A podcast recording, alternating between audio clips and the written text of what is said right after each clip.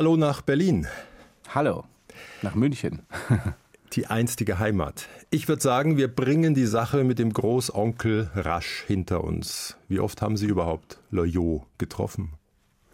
Äh, selber getroffen, wahrscheinlich drei, vielleicht viermal in meinem Leben. Zu Gast bei Norbert Joa. Johann von Bülow, Theater- und Filmschauspieler. Und entfernt verwandt mit Vico von Bülow alias Loyot, der im Sommer 2011 gestorben ist am Starnberger See. Von diesen drei, vier Treffen, was bleibt an Erinnerungen?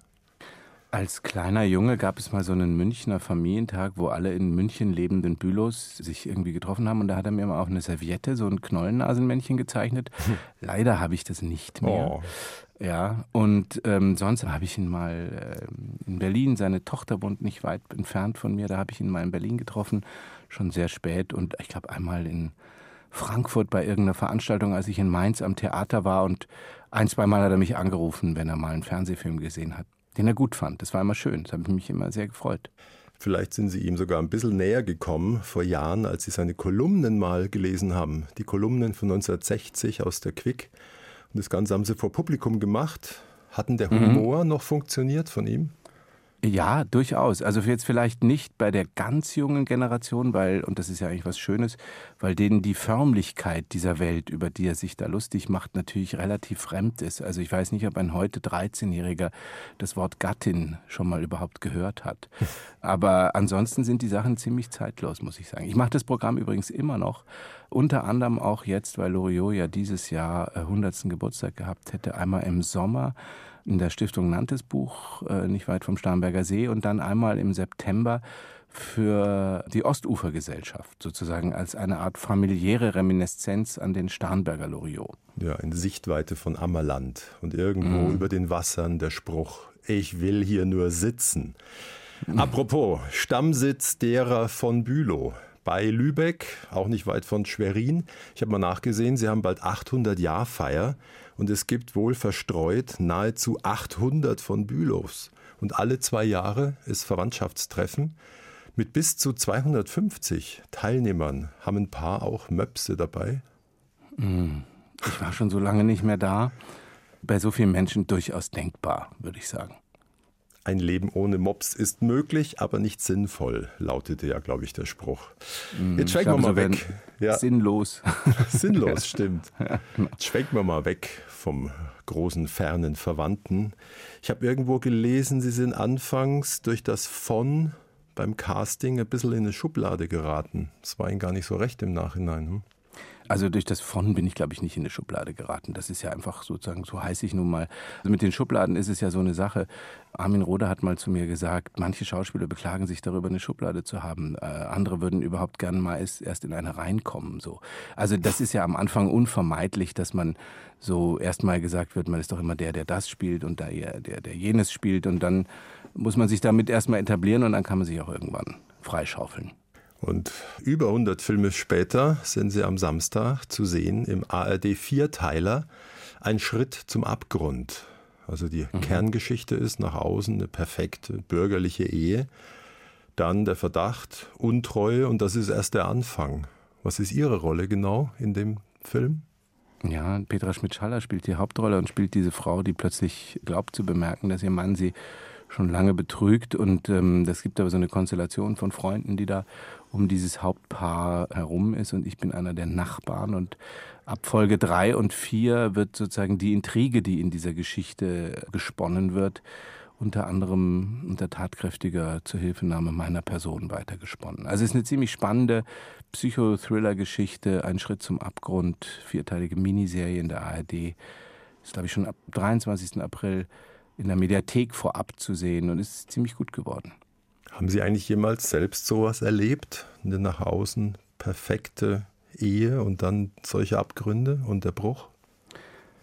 Boah, sowas gibt es ja immer wieder, äh, dass man sowas erlebt. Ich bin eher erstaunt, dass so viele Leute darüber erstaunt sind, dass sowas passiert. Ich meine, die gesamte Literatur und Kunst ist voll von Geschichten, in denen Leute sich in andere Leute verlieben oder ich finde das äh, manchmal etwas überraschend, dass die Leute dann denken, wenn es im wahren Leben auch passiert, wieso soll das nicht so sein? Die Menschen würden ja nicht so viel darüber Geschichten erzählen, wenn das nicht ein Teil des Lebens wäre.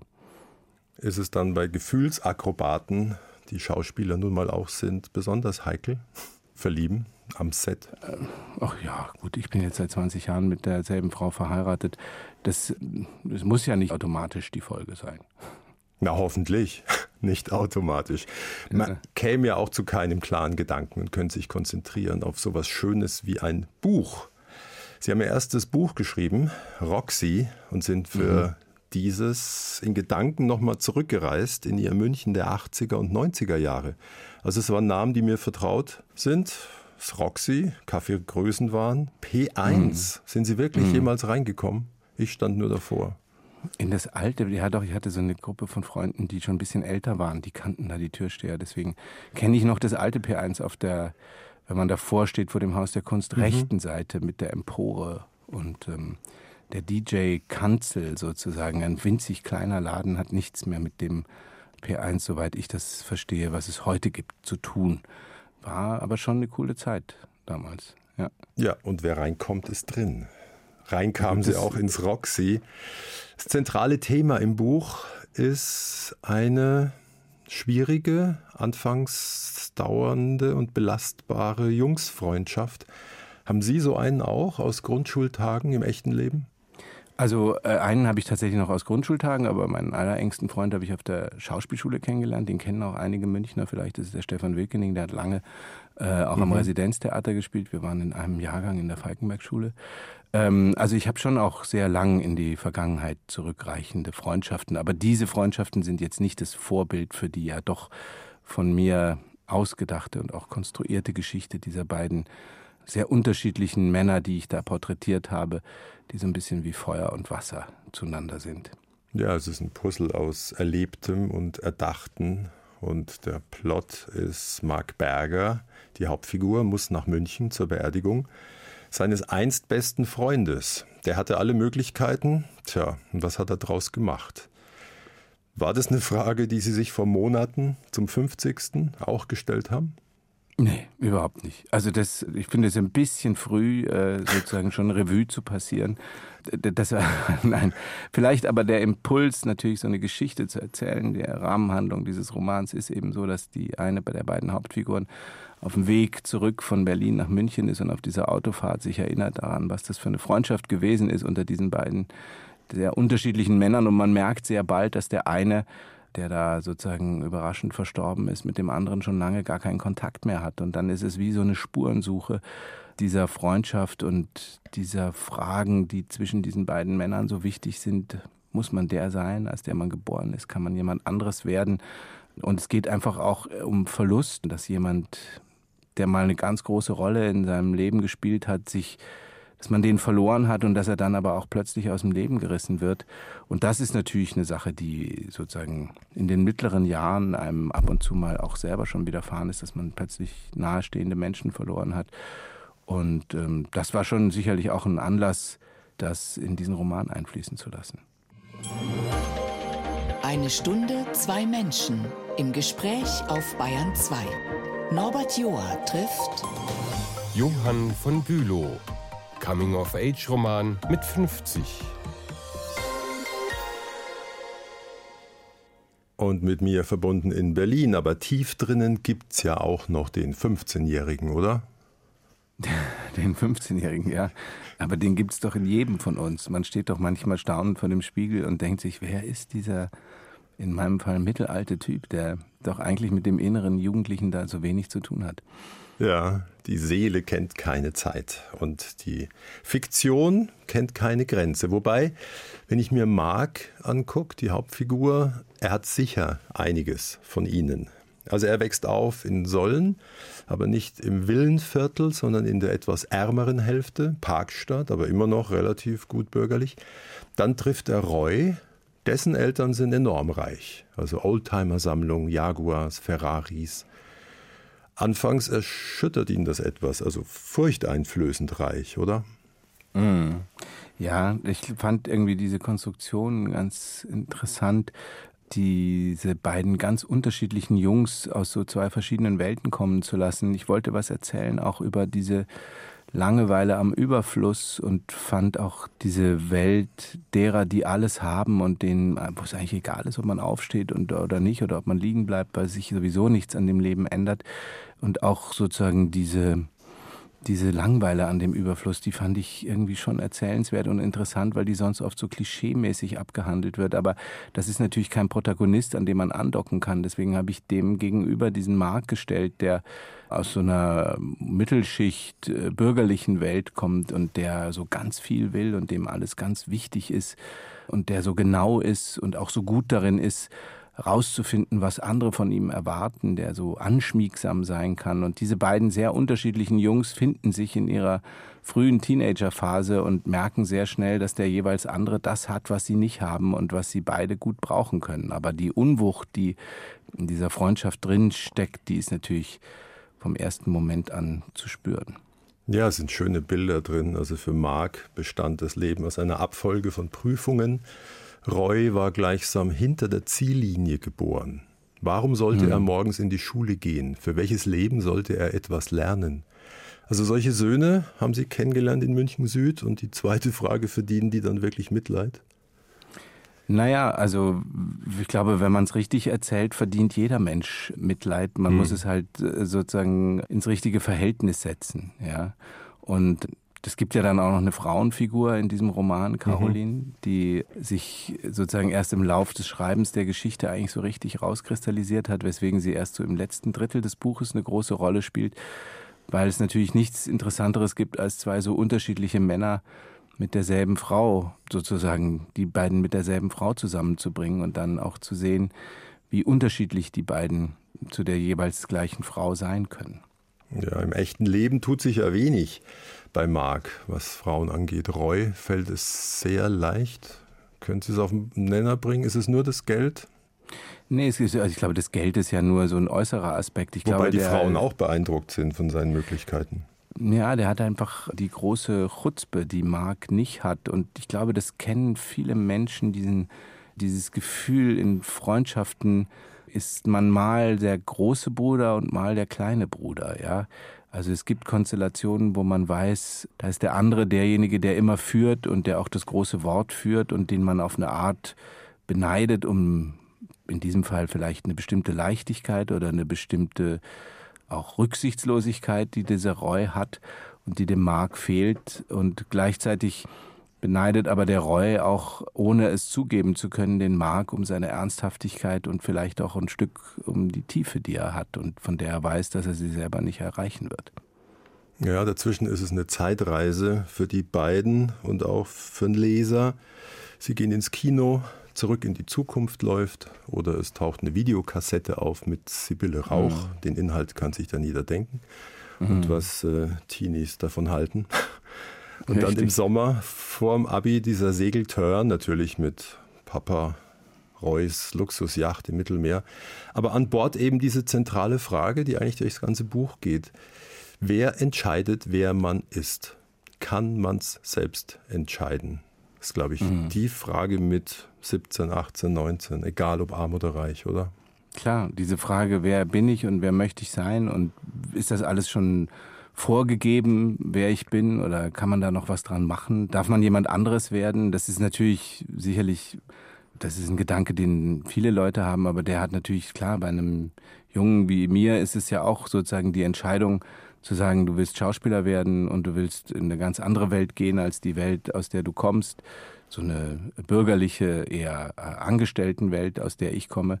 Da ist es ja relativ naheliegend, dass man sich diese Fragen nochmal ganz anders stellt. Ja.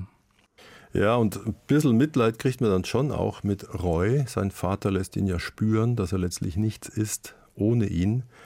Und dann Schlüsselsatz sind einige drin, die ich mir rausgestrichen habe und gemerkt. So viele Möglichkeiten bedeutete, es gab auch unendlich viele Möglichkeiten zu scheitern. Und man möchte ihnen am liebsten zurufen, Hauptsache ihr brecht auf und geht mhm. auf den Weg. Weil der zweite Satz, den fand ich auch stark, aus Reus Mund. Du denkst, wenn du immer schön aufpasst, dann passiert dir nichts. Aber dann passiert dir eben auch nichts. Mhm. Genau, und das ist sozusagen diese, diese Zögerlichkeit, die der Mark hat, die hat der Roy eben überhaupt nicht. Dem ist irgendwie egal, ob es schief geht, dann probiert man es halt morgen nochmal. Und der Mark ist sozusagen da eben auch von einem ängstlicheren Elternhaus geprägt und da geht es ja um was Größeres so. Ne? Dann spannt der Roy dem Mark den Schwarm aus und zwei verlieren sich für lange, lange aus den Augen. Und man fragt sich selber, es gibt einige, ja, was ist aus denen geworden? Warum hat man eigentlich den Kontakt verloren? Ich glaube, jeder mhm. hat solche im Adressbuch. Die Geschichte Total. endet zurück in Sollen im reichen Münchner Süden bei den alten Eltern von Roy, die schon sehr gebeugt sind. Und die haben ihn aufgebahrt, ganz katholisch, nach alter Sitte. Roy hatte einen Herzinfarkt im Schlaf mit 47. Sie beschreiben das so gut, dieses seltsame Ritual, das Abschiednehmen von einer kalten Hülle. Ich nehme an, es ist Ihnen vertraut. Und finden Sie es wichtig, da nochmal hinzugehen? Also ich persönlich habe sowas tatsächlich so nicht erlebt. Mhm. Ähm, auch da ist es eine Geschichte, die eher, ich habe mal eine Situation gehabt, wo ich es nicht mehr rechtzeitig geschafft habe, zu so einer Aufbahrung zu kommen, was ich sehr bedauert habe. Und ich komme aus einer protestantischen Familie, da gibt es das eigentlich nicht. Ich finde aber, dass dieses Verbannen des Todes in so eine Anonymität, ja, schlimmstenfalls jemand stirbt im Krankenhaus und die Angehörigen sehen den gar nicht mehr und man weiß nicht mal, ob der Sarg überhaupt gefüllt ist, der da in die Erde gelassen wird, wenn überhaupt ein Sarg in die Erde gelassen wird. Das hat mich immer beschäftigt, diese Frage, dass einem da doch was fehlen muss, wenn man nicht Abschied nehmen kann von einer Person. Und da war mir das, ob, egal ob katholisch oder welche andere Kultur auf der Welt, die eine, eine größere sinnliches Verständnis von diesem Vorgang, was bedeutet das Sterben, was bedeutet das, jemanden zu verlieren. Darum ging es mir eigentlich. Mir war das eben immer rätselhaft, wenn Leute so gar kein Interesse daran gezeigt haben, nochmal zu verstehen, was das bedeutet, dass jemand nicht mehr da ist. Obwohl man das natürlich total auch respektieren muss. Jeder Mensch funktioniert da anders. Deswegen habe ich das versucht, so eindringlich zu schildern. Ja, und es wird einem auch klar, es ist nichts mehr nachzuholen. Was bis dahin nicht gesagt, getan, erlebt wurde, lässt sich nicht mehr einlösen. Und mhm. das macht es eben auch so interessant, dass man auch gleichzeitig grübelt, was wurde aus dem Freund, was wird aus mhm. unserer Freundschaft. Das habe ich so festgestellt. Es gibt so ganz viele Leute, die diesen einen Freund oder diese eine Freundin haben, bei der man sagt, wieso haben wir uns eigentlich verloren? Das ist, also es gibt oft so eine klaffende Wunde, die bei mein, manchen Menschen, gerade so in, in den mittleren Jahren, dann so schwelt. So. Sie und Ihr Buch kann man übrigens erleben morgen Abend im Münchner Volkstheater. Wir bleiben in diesen Sphären, das war jetzt gerade sehr traurig, aber auch in diesem Überreichen in der High Society und hören einen alten Titel von Louis Armstrong von 1956.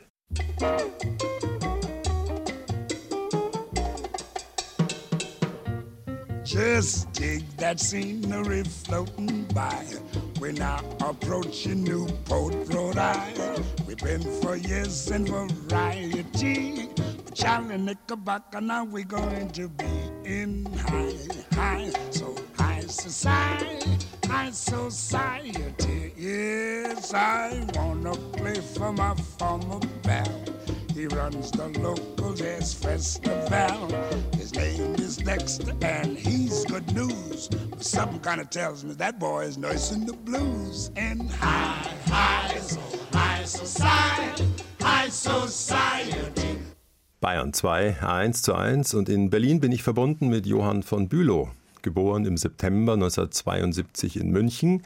Sollen, tiefer Süden, sehr schön, grün, ein sehr reiches Viertel. Wann ging Ihnen das auf? Oh Gott. Ähm, das erste Zuhause meiner Eltern war eine Dreizimmerwohnung. Also insofern, das muss eine Weile gedauert haben, bis ich das mitbekommen habe.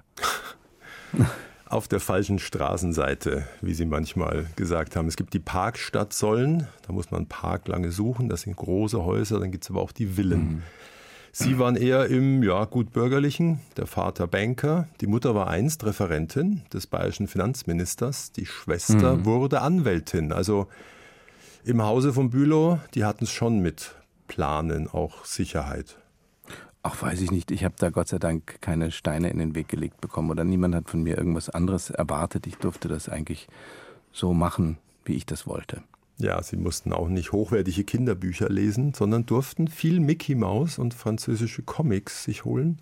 Mm, zum sehr zum Leidwesen meiner Mutter. Sie hat das also sozusagen sehr seufzend ausgehalten, dass ich in einer gewissen Phase meines Lebens fast ausschließlich Comics gelesen habe. Und ich glaube, ich habe mein ganzes Taschengeld in diese Comicwelt hineingesteckt.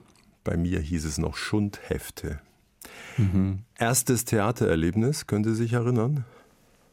Ja, ich war ja am Gymnasium Pullach, wo auch heute mein Neffe und meine Nichte, also die, sogar die, also die Kinder meiner Schwester gehen auf dieselbe Schule wie ich.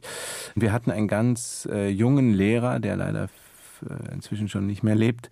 Damals war er ganz jung, kam frisch ans Gymnasium Pullach und hat uns, als wir in der sechsten Klasse oder in der Unterstufe waren, übernommen als Klassenlehrer und hat gesagt, okay, die sind so wild und so äh, anstrengend und so verschrien an dieser Schule, mit denen muss man irgendwas machen, da muss man die Energie umlenken und er hat mit uns ja, so Theaterstücke angefangen. Haben wir so Commedia dell'arte Stücke gemacht, Molière, Scapins Streiche und dann haben wir auch Shakespeare gemacht und Dario Fo. Jedes Jahr haben wir ein Stück gemacht. Und bei einigen erwachte da der Wunsch, so simpel ist es bei Ihnen auch, daraus einen Beruf zu machen. Ja, so einfach würde ich das jetzt nicht sagen, aber ich meine, ich habe das als ein ungeheures Glück empfunden, dass wir diesen wirklich tollen und engagierten Lehrer hatten, fast so wie man sich den bei Erich Kästner aus dem fliegenden Klassenzimmer denken kann, der so einen Funken entfacht hat bei nicht nur mir, auch bei ganz vielen, die in dieser Theater AG damals waren und uns die Möglichkeit gegeben hat, überhaupt rauszufinden, dass das vielleicht was für uns ist. Ja, man muss ja überhaupt auch erstmal eine Chance bekommen, zu merken, oh, wenn ich auf einer Bühne bin, das scheint irgendwie mir zu liegen oder es kommt ganz gut an oder es funktioniert ganz gut, dass man überhaupt auf die Idee kommt zu sagen, wäre das vielleicht was, womit du dein Leben verbringen möchtest. Und es war ihm gleich eine Lust und das Lampenfieber nicht übermäßig, sich oben hinzustellen auf die Bühne. Das hat schon von Anfang an ziemlich viel Spaß gemacht, ehrlicherweise. Und der Angstteil war zu vernachlässigen und der Teil der Freude war einfach zu groß. Schauspiel war offensichtlich das Richtige. Sie sind auf die Falkenberg-Schule. Alle anderen, die es auch versucht haben, auch aus dem Pullacher, sind gescheitert und ich glaube, die Quote ist 50 zu 1. Das, das war Kalkmadewiesen. Na, das war Kalkmadewiesen, na. Aber ja, das war aber auch so ein bisschen das Schicksal versuchen. Ich wollte eigentlich, ich habe mir eigentlich vorgenommen, ich komme ja, wie Sie schon gerade vorhin aufgezählt haben, aus einer Familie von Juristen und so. Ich dachte, dass ich äh, Jura und Geschichte studiere und vorher probierst du nochmal diese Aufnahmeprüfung, weil wenn du es nicht versucht hast, dann wird es dich später reuen oder so. Und dann hatte ich auch da wieder großes Glück und bin an eine ganz besondere Lehrerin geraten, die so mich mit 19 da irgendwie mäßig vorsprechen sah und gedacht hat, gut, was der sich da ausgesucht hat, diese Rolle von dem alten Mann, der blind ist und im Rollstuhl ist für einen 19-Jährigen jetzt nicht die ideale Rollenwahl. Aber man kann trotzdem erkennen, dass er begabt ist. Und Helga Engel war das. Und die war die andere große Entdeckerin meines Lebens, neben dem Schultheaterlehrer Wettchen. Aber Diplomat wäre auch was gewesen? Mein Patenonkel Jörg Studnitz, der zum Ende seiner Karriere deutscher Botschafter in Moskau war und den mochte ich immer sehr und der war mich auch ab und zu eingeladen und ich fand diese Welt einfach faszinierend. Alle vier Jahre in einem anderen Land sein und dieses Polyglotte, was damit einhergeht und Sprachen sprechen. Ähm, Pokerface ist auch nicht schlecht als Diplomat. Ja, da wäre ich wahrscheinlich, das sind ja dann so Eigenschaften, die dem, was man als Schauspieler braucht, so konträr widersprechen. Ja, da mhm. braucht man ja gerade kein Pokerface, weil wir leben ja davon, dass man sieht, was in unserem Inneren vorgeht, anders mhm. als beim Pokern. Aber das war halt so eine Vorstellung, die ich damals hatte. Es ist ja auch fraglich, ob mir das dann am Ende gelungen wäre. Da ist die Quote ja auch nicht besonders hoch bei denen, die sich dafür bewerben und die nachher genommen werden. Also von einem Ort zum anderen ging es aber auch in der Schauspielerei. Also ein paar Erfahrungen an den Münchner Kammerspielen, dann erste feste Stelle in Mainz, dann Leipzig, mhm. Zürich, Frankfurt, Bochum. Also das klingt schon fast nicht sesshaft. Haben Sie es gemocht? Ja gut, aber das, ja, zwischen 20 und 30 ist das ja super. Also zwischen 20 und 30 ist fest am Theater engagiert sein eine tolle Sache weil man lebt eigentlich ausschließlich im Theater und hat immer irgendwie so eine, es ist immer was los und man hat irgendwie andere Leute, äh, nicht nur junge, aber jeglichen Alters um sich herum. Und nach das ein, zwei Jahren geht es weiter. Ja, manchmal, also in Frankfurt habe ich ja nur ein Stück gemacht und in Zürich habe ich auch nur Kabale und Liebe ein Stück gemacht, aber es war toll, ein halbes Jahr in Zürich zu sein mit Proben und Aufführungen ich bin da ungeheuer dankbar dafür. Ich wäre gerne, ich hätte gerne lieber auch noch ein Stück in Rom und ein Stück in Madrid und eins in New York gemacht, wenn die Möglichkeit dafür bestanden hätte. Gern größere so. Städte, das habe ich auch schon gelesen. Gern über einer Million Einwohner. ja, so genau habe ich es nicht festgelegt, aber ja. es gibt einen beliebten Theaterwitz, sagt der Arzt, Sie haben nur noch zwei Monate zu leben. Darauf der Schauspieler. Aber wovon? Genau. Konnten Sie drüber lachen vor 20 Jahren? Naja, also äh, als Anfänger am Theater ist man zu allen Zeiten jetzt nicht üppig bezahlt, weil wie immer, wenn mehr Leute den Beruf ausüben wollen, als Plätze da sind, dann ist sozusagen das ein Arbeitgebermarkt und der kann die Preise diktieren. Ich muss aber dazu ehrlicherweise sagen, ich habe eine Serie schon, ich habe ja schon während ich an der Falkenberg-Schule war, einen Film gedreht, den auch viele, glaube ich, heute noch kennen, nach Fünf im Urwald. Mhm. So ein Klassiker der Teenager. Coming-of-Age-Komödie mit Franka Potente und Axel Milberg und dann habe ich äh, noch ein paar andere Filme noch als Schauspielschüler gedreht und dadurch hatte ich schon so ein kleines Bein im Film drin. Und als ich dann in Mainz als Anfänger war, habe ich eine Serie in Hamburg gedreht.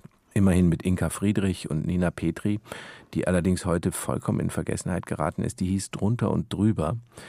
Und die hat mir natürlich dann sozusagen die, die Härten des kargen Anfängergehalts schnell ein bisschen leichter gemacht. Sie haben auch früh den Unterschied erkannt zwischen Theater und Film. Das sind ja auch finanziell zwei völlig verschiedene Welten. 1 zu 1, der Talk auf Bayern 2. Norbert Joa im Gespräch mit Johann von Bülow, verhinderter Diplomat.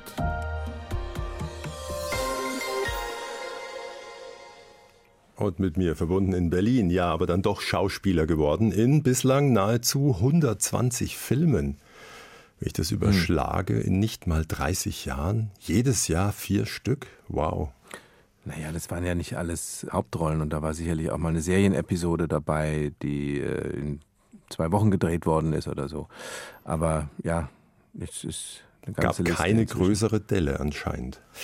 Ich lese Ihnen jetzt mal drei Kollegenurteile vor und Sie sagen, ob was dran ist und ob Sie damit leben können. A. Okay. Aus der SZ. Kaum einer verkörpert so erfolgreich Schnösel und Finsterlinge. Ist das ein schönes Kompliment? Oh, das klingt nach ein bisschen vergifteten Kompliment, würde ich sagen. Aber diese Zeit, die sozusagen eher so am Anfang in meinen 20ern und frühen 30ern, wo ich sozusagen das, was da genannt wurde, gespielt habe, die haben wir ja, habe ich so ein bisschen hinter mir gelassen. B, nochmal die Süddeutsche.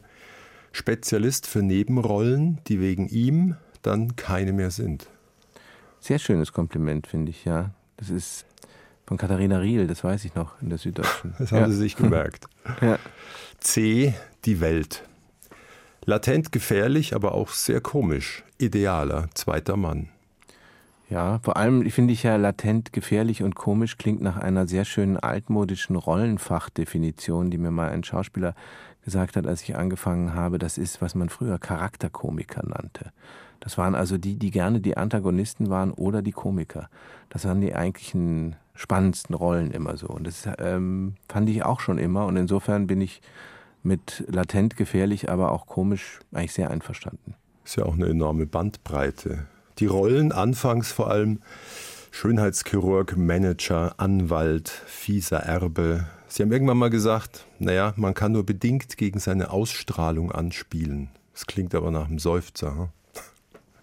Ja, aber ich glaube, das fände ich jetzt vermessen, wenn jemand wie ich sich darüber beklagt, dass er sozusagen nicht richtig gesehen wird. Inzwischen ist es ja eher so, dass ich das Gefühl habe, die Bandbreite an Sachen, die ich machen darf, von, wenn man jetzt in den letzten Jahren nur sieht, Parlament, einer sehr, wirklich sehr lustigen ARD-Serie, die mhm. im Europäischen Parlament spielt, wo ich so einen EU-Beamten so spiele, der von den Franzosen gefürchtet wird, der aber am Ende sich doch als französischer und herzlicher erweist, als jeder Franzose sich hätte jemals träumen lassen können. Das ist ja eine sehr schöne Saulus zum Paulus Charakterentwicklung, die die Figur hat.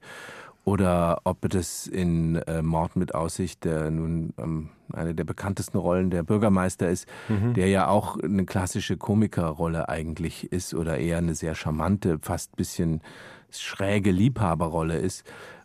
Also Es das, gibt auch noch äh, zig andere Filme, die ja. ausgezeichnet sind und auch eher im Arthouse-Bereich spielen. Also ich denke mal, Sie sind bestimmt stolz auf drei Grad kälter. Der ja. bekam den silbernen Leopard. Oder, den habe ich auch gesehen, Elsa.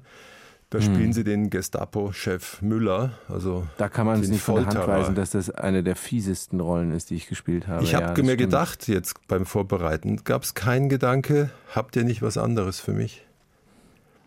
Nee, komischerweise nicht. Das ist schauspielerisch auch so eine reduzierte Arbeit gewesen mit Oliver Hirschspiegel, der da Regie geführt hat. Dieses Nichts blicken lassen, was in dem innerlich vorgeht und kein Millimeter von dieser Härte abzuweichen, ist auch eine echte schauspielerische Herausforderung gewesen.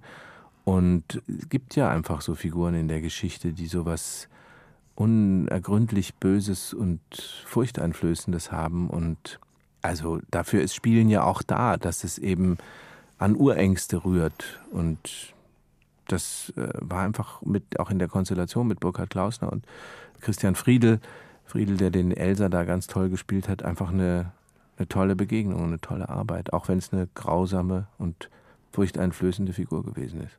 Ja, man vereist beim Zuschauen und am anderen Ende der Skala ein völliger Ausbruch, ein Außer sich sein, in aller Stille, dafür gab es ja den Grimme-Preis.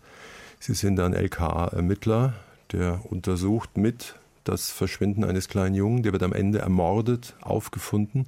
Und sie mhm. verlieren da am Schluss in dem Verhör jede Fassung. Wie kommt man hinein in so einen Zustand?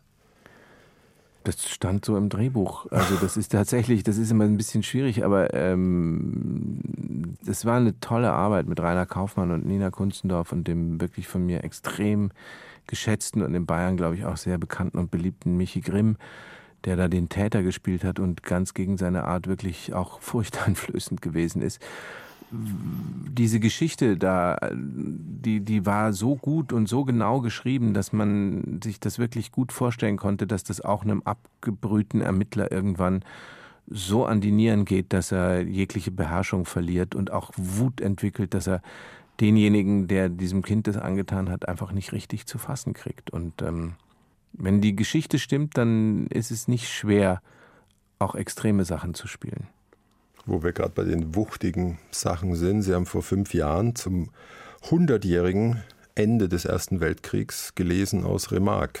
Im Westen nichts Neues. Waren mhm. Sie eigentlich im Film auch? Ob ich den gesehen habe, ich habe den bisher noch nicht gesehen, muss ich zu meiner Schande gestehen.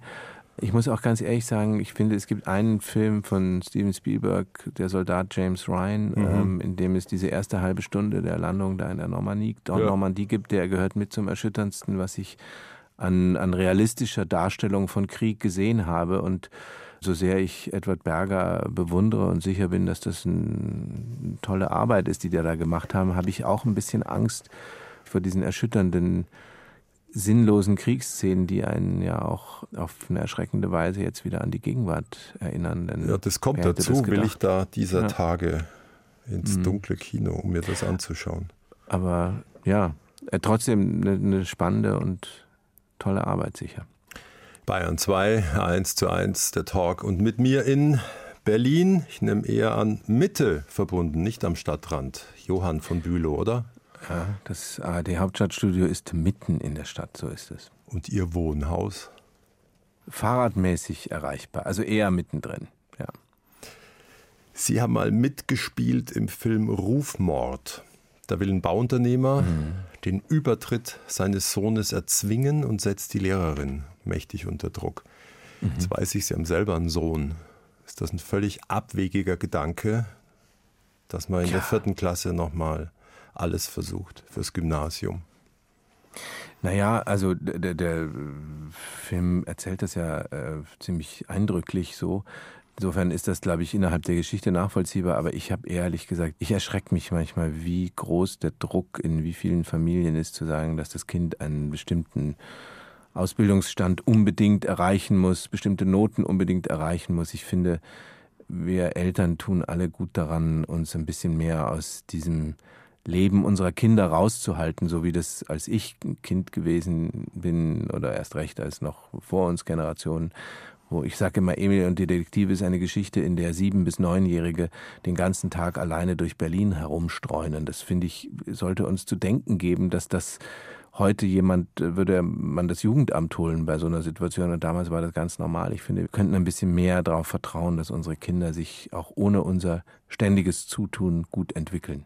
Ich weiß jetzt nicht, wie alt Ihr Sohn ist und welchen ja, Weg er gerade aus dem Gröbsten raus einschlägt. Aber er wohnt noch daheim?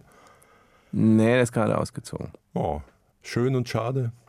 Ja, natürlich schön und schade. Aber ist ja auch wichtig und richtig. Also, ich meine. Ist sein Zimmer noch so, wie es war?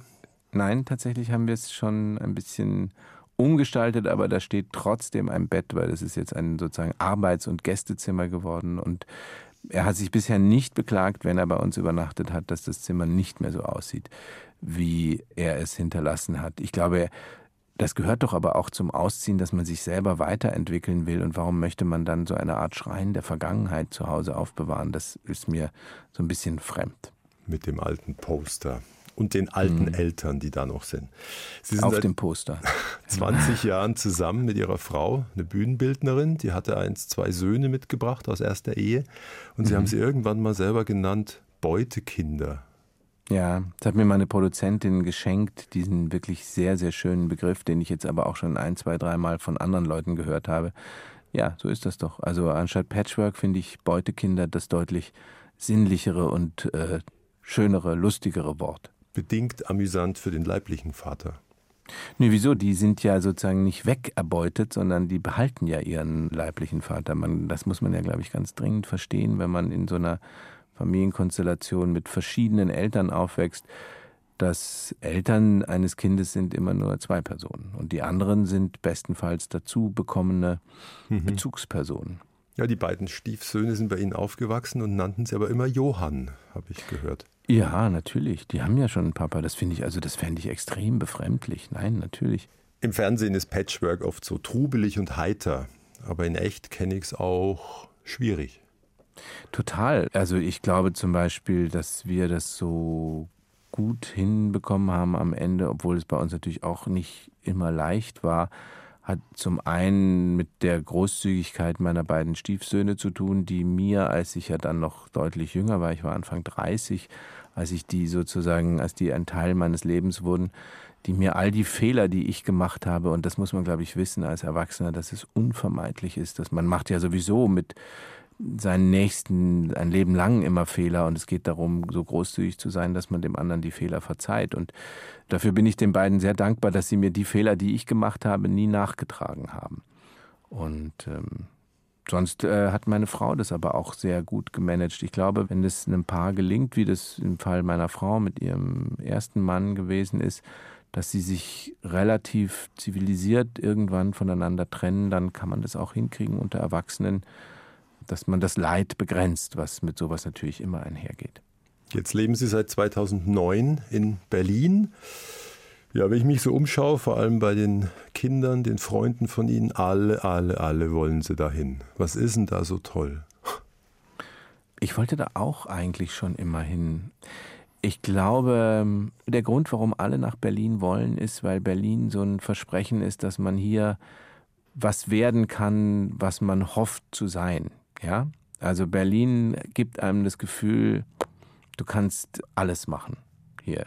so ein bisschen Stadt. unser New York, if you can make it there, you can make it everywhere. Ja, da bin ich nicht so sicher, ob, wenn man es in Berlin geschafft hat, ob man es dann überall hinkriegt. Ich fürchte, dafür ist Berlin dann doch nicht Weltstadt genug, ja.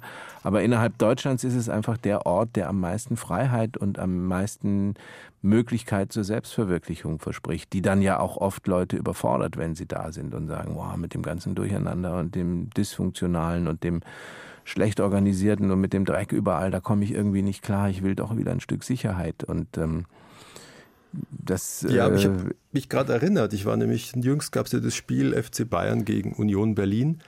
Und in der S7, Ihnen wohl vertraut, ein Sollner auf der mhm. Rückfahrt zu einem Union Berlin-Fan. Ihr habt so oder so verloren. Ihr müsst danach in diese dreckige, arme, gefährliche Stadt zurück. Das sagt aber, glaube ich, mehr über die Ängste dieses Provokateurs aus als über die Stadt Berlins. Also da regt sich in mir auch als geborenem Münchner sofort der Verteidigungsdrang dieser Stadt von Berlin, wo ich sage, das ist der Grund, warum man dann erst recht hierher kommen sollte. Wenn einzelne Leute ihre, wenn sie so viel Ängste auf diese Stadt projizieren, dass sie sie Dreckig, dafür verwenden arm, müssen. gefährlich. Naja, dann würde ich sagen, wer es nicht in der Küche aushält, der soll halt auch nicht kochen. So würde bleiben. ich dem antworten. Dann, es muss ja niemand nach Berlin. Es ist ja, jeder darf nach seiner Fasson glücklich werden. Das, das Fiese war dann nur der Union Berlin-Fan, hat dann sogar gesagt, ähm, ja, ist schon toll hier bei euch, weil dann auch noch die S-Bahn-Sitze vorgeführt wurden, wie sauber die sind. Und dann meinte der noch, siehst du hier irgendwo Graffiti?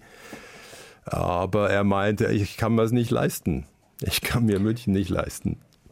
Das wird jetzt wahrscheinlich einige Münchner oder Bayern im Sendegebiet traurig stimmen, aber ich finde, dieser Stolz auf dieses ordentlich und sauber sein, der hat ja wie alles im Leben zwei Seiten. Ich habe das neulich in einem anderen Zusammenhang mal erzählt. Ich habe einen Freund, der ist Schriftsteller aus Russland, der schon lange in Berlin lebt und der hat mal zu mir gesagt, weißt du, dieser Dreck, über den sich alle in Berlin aufregen, wenn ich in Moskau bin, ist alles total sauber und total ordentlich. Und das sicherste Zeichen, dass man sich in einem autokratischen Land oder vielleicht, um es jetzt ein bisschen vorsichtig auch auf einen Freistaat äh, zu übertragen, befindet, in dem so dieser Autoritarismus so eine große Rolle spielt. Das bedeutet, da wo es schmutzig ist, da sind die Leute frei. Und da wo alles sauber ist, da sind sie nicht so frei. Denken wir jetzt mal drüber nach. Finde ich auch gegen Ende der Sendung. Sie haben vorhin, mir kommt noch in den Sinn, Sie haben Parlament gestreift, diese preisgekrönte Serie, Grimme-Preis. Und da sind Sie ein Technokrat in diesem kafkaesken mhm. EU-Raumschiff in Brüssel. Da kommt es übrigens auch vor, dass die Deutschen die sozusagen Nachlässigkeit und Freiheit und im übertragenen Sinn Schmutzigkeit und Unordentlichkeit und Unpünktlichkeit der Franzosen so furchtbar fürchten. Und wiederum die Franzosen sich vor den ordentlichen Deutschen. Also das gibt es auf vielerlei Ebene, nicht nur zwischen München und Berlin oder Bayern und Dresden. Aber wenn man genau reinschaut, Sie sind ja pro Europa. Das ist ja nur ein milder Spott. Und Sie sind ja fürs Vereinen das Beste aus beiden ja. Welten. Jetzt sind Sie gerade 50 geworden. Ja. Erleben hm. Sie noch die Vereinigten Staaten von Europa? Ich hoffe sehr. Also die Hoffnungen sind zwar sehr gedämpft, so wie unsere Realität im Moment aussieht, weil wir ja eher das Gefühl haben, dass sie sich genau in die andere Richtung entwickelt und die Eigeninteressen der jeweiligen Staaten noch viel stärker betont werden als das Gemeinsame.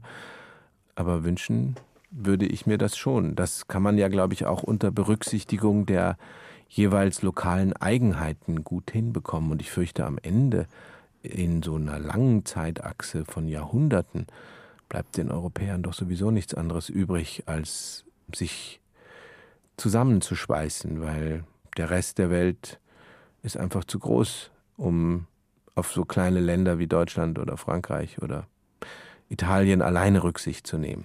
Wir brauchen einander. Was für ein Schlusswort. Und den Mann, der all dies ausspricht, können die Münchner im sauberen, reichen, aufgeräumten, sicheren München morgen Abend genau. im sauberen Volkstheater erleben im Münchner Volkstheater. Da lesen Sie aus Roxy, Ihrem genau. ersten Roman. Und am. Samstag sind Sie zu sehen im ARD Vierteiler Ein Schritt zum Abgrund. Und das ist auch neu, gell? Alle vier mhm. Teile hintereinander weg binnen drei Stunden. Früher haben ja. wir vier Wochen gewartet. Eventprogrammierung nennt man das jetzt. Aber ist doch schön. Ich finde, das ist ja sowieso so, dass ein Teil des Publikums sich das sicherlich in der Mediathek angucken wird und der kann sich das ja dann angucken, wann er will. Da ist es schon verfügbar und die anderen können sich dann an einem Abend in der ARD im linearen Fernsehen angucken. Und wer dieses Gespräch nochmal hören mag oder weiterempfehlen, der kann sich jederzeit anhören in der ARD Audiothek. Ich bedanke mich vielmals nach Berlin. Danke, Johann von Bülow. Herzlichen Dank für das Gespräch.